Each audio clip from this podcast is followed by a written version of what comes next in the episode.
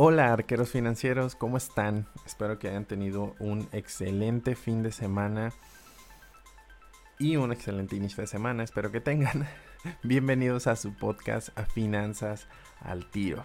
El día de hoy vamos a hablar de un tema muy interesante, el cual titulé El ego y las finanzas. ¿Qué hubo, Hoy vamos a hablar de cómo el ego va a afectar a nuestras finanzas. Comenzamos. Finanzas al tiro. Finanzas personales que dan en el blanco. Este episodio está patrocinado por Saeta Finanzas, consultoría financiera, donde puedes adquirir diferentes instrumentos financieros como seguros o instrumentos de inversión 100% regulados en México. Visita el enlace en los comentarios y agenda tu video asesoría personalizada completamente gratis. Ok, lo primero que tenemos que hacer es definir ¿A qué me refiero con ego? ¿Ok? Para mí una persona que tiene ego es una persona que no se permite aprender. Es una persona que piensa que ya sabe lo que cree que sabe, ¿vale? Entonces no está abierto a más posibilidades. No quiere saber nada. Él como piensa que se van a hacer las cosas, así las hace. Y pues no siempre le salen bien las cosas, obviamente, ¿no?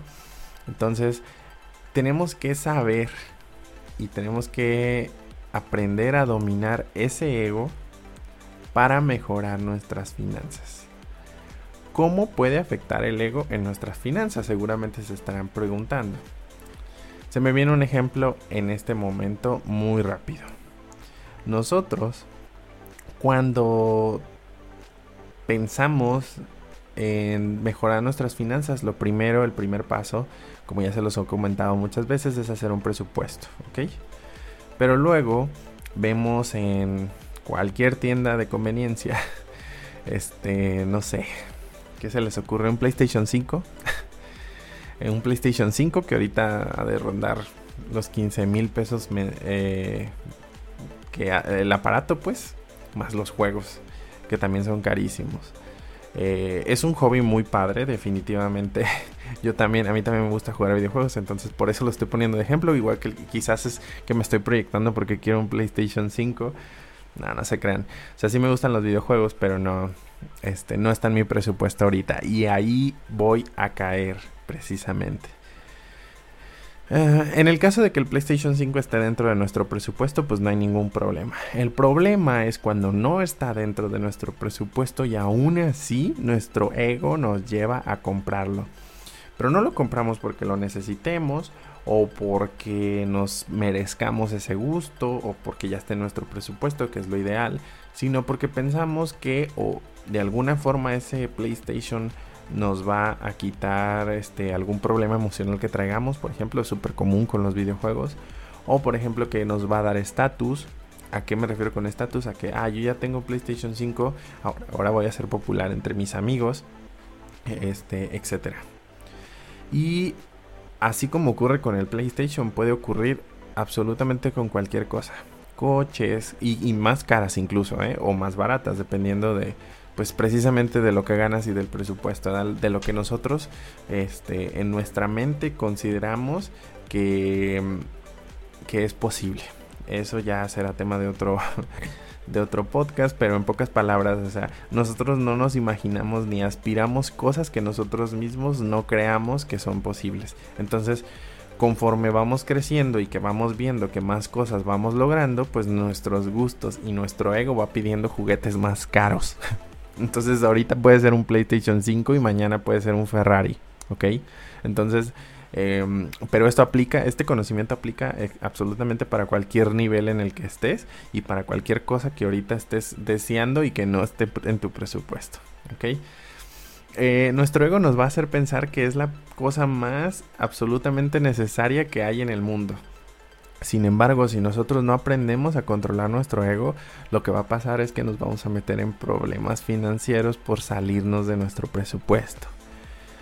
¿Recuerdan el episodio pasado que hablamos de madurez financiera? Bueno, yo creo que el ego, eh, aprender a controlar nuestro ego, sobre todo en temas de finanzas, es otra de esas señales de madurez financiera. ¿Ok? Em, y es precisamente porque si no lo controlamos, lo que va a pasar es que nuestras finanzas van a ir a parar a yo, no sé dónde. O sea, y normalmente es un destino fatal. Bueno, fatal en el aspecto no de que te mueras, sino de que te va a ir pésimo en las finanzas. Una mala decisión, o sea, puedes llevar una racha de buenas decisiones financieras, pero una sola mala decisión financiera puede llevarte a echar a perder todo lo que hayas hecho este de patrimonio en tu vida. Así de grave puede ser. Obviamente estoy poniendo un ejemplo drástico, ¿no? O sea, em, no necesariamente por un PlayStation te vas a ir a la quiebra, pero puede ser que por una cosa más cara sí. Incluso, incluso el PlayStation te puede llegar a la quiebra si no, por ejemplo, si en una situación ahí medio imprudente en la que lo compras a meses sin intereses con la tarjeta y luego te atrasas con la tarjeta y te endeudas con la tarjeta, la tarjeta te empieza a cobrar intereses sobre intereses y tú solito te echaste la soga al cuello y todo por un PlayStation que igual y por estar endeudado ni vas a poder comprarle juegos. o sea, eh, volvemos a lo mismo, no es la cosa que te estás comprando. Definitivamente tener un PlayStation pues ha de ser muy padre. Este poder llegar del trabajo y ponerse a jugar videojuegos, ¿ok? Pero no estoy hablando específicamente del PlayStation, estoy hablando de lo que sea. Puede ser una casa, puede ser un coche, puede ser el PlayStation, puede ser una computadora, puede ser un celular, lo que se les ocurra, una bicicleta. Cualquier mala decisión puede llegar a puede llevar a muy grandes consecuencias, muy malas consecuencias, ¿ok? Entonces es importantísimo que aprendamos a manejar ese ego que nos lleva a comprar cosas que no necesitamos. Y seguramente ahorita se estarán preguntando, Fernando, ¿y cómo voy a hacer para controlar ese ego? Bueno, el primer paso es el presupuesto. Saber, el presupuesto aquí es, es la Biblia de todos los días, ¿ok? No hay episodio del podcast donde, creo yo, donde no hable de presupuestos. Y es que el presupuesto es como la máxima ley de, de las finanzas. Entender por qué estamos haciendo un presupuesto nos va a ayudar a manejar ese ego. Poner sobre la balanza qué es lo que va a pasar si tomo una u otra decisión y por qué estoy haciendo lo que estoy haciendo. Puede ser que conforme pasa el tiempo encuentren satisfacción, así como la he encontrado yo, en seguir su presupuesto lo más al pie de la letra posible. Esa es una satisfacción que yo creo que solamente las personas con personalidad obsesiva, compulsiva, como un poquito yo, este, van a encontrar. No necesariamente todas, pero se los juro que se siente muy bonito saber que uno tiene el control sobre los deseos que, que de repente se atraviesan. Y bueno, está la personalidad contraria en la que dice, no, pues solamente se vive una vez, solamente una vez se es joven. O sea, sí, Sí, definitivamente sí. Y si tienes la oportunidad de comprarte eso que quieres, presupuéstalo y adelante, dale. Porque también estamos aquí para, para, ¿cómo se dice? Em, estamos aquí para disfrutar, ¿ok? No les estoy diciendo que no se compren eso que no eso que quieren. Les estoy diciendo que lo tienen que planear, pero la planeación no sale del ego, la planeación sale de la razón. Entonces, saber que tienes la fuerza de voluntad para sobreponerte a esos deseos o esos impulsos del ego, eh, dan a veces más satisfacción que comprarte la cosa que en realidad querías comprarte. Porque piénsenlo. Al menos a mí me pasa y me pasa mucho. Ay, ya le golpeé otra vez al micrófono. Este, a mí me pasa mucho una situación que yo creo que a mucha gente le ha de pasar también. Pueden estar meses, años deseando comprar algo o adquirir algo o hacer algo. Y cuando ya logran tener el dinero porque sea, o sea, porque lo, planearon, ¿verdad? Y no, lo hicieron de forma imprudente. Cuando ya logran tener el dinero y por fin lo tienen, ¿cuánto tiempo les dura la satisfacción? Estoy seguro que a muy poca gente le dura más de un mes la satisfacción de haber comprado algo nuevo. En lo personal, a mí la satisfacción se me va así, en chinga, rapidísimo. O sea, lo más, me dura la me dura más, me tardo más en abrir lo que, no sé, por ejemplo, si es algo que me llega por, por paquetería, por ejemplo, me tardo más en abrir ese, ese artículo que lo que me dura la satisfacción.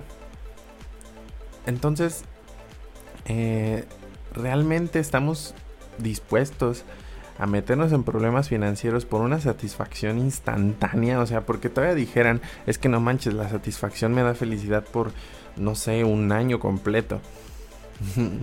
Yo no sé ustedes, pero muy pocas personas he escuchado que, que les dure la satisfacción al menos tan intensa y sostenida como para que dure un año. Ni les digo, ni siquiera una semana dura a veces, o sea, y entonces eh, aprender o, o identificar que estamos cambiando toda nuestra estabilidad financiera, o bueno, una parte de nuestra estabilidad financiera depende de lo que estén comprando por esa gratificación instantánea que literal, o sea, no nada más es instantánea porque la vamos a tener en el momento, sino porque literal dura minutos.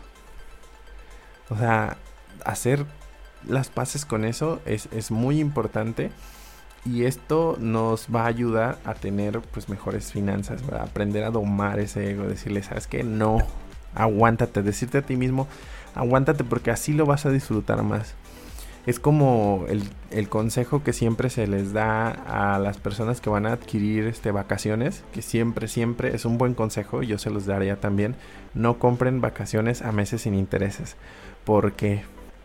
Porque van a sufrirlas más que gozarlas. ¿Cómo así? Pues las vacaciones van a durar uno, dos, tres días, una semana, un mes, lo que sea que las compren. Pero si van a comprarlas a meses sin intereses, todos los meses que van a estar pagando va a representar una carga, una sensación negativa, el saber, ah, estoy pagando algo que ya ni siquiera, no sé, me gustaron o no me gustaron, pero pues ya, ya lo, ya pasó. O sea, y ya se fue la satisfacción y tú sigues pagando.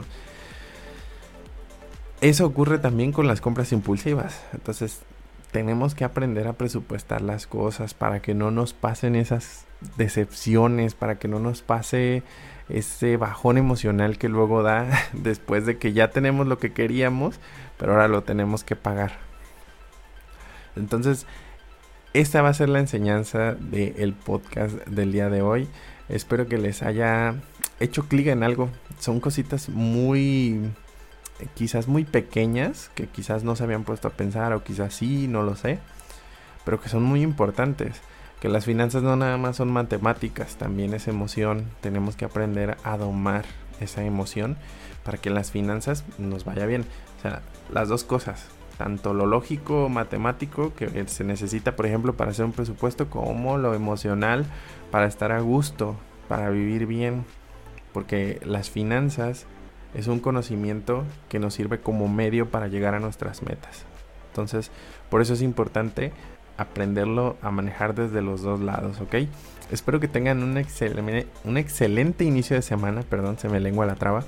Que tengan un excelente inicio de semana y nos estamos viendo en un siguiente episodio. Hasta luego. Finanzas al tiro. Finanzas personales que dan en el blanco.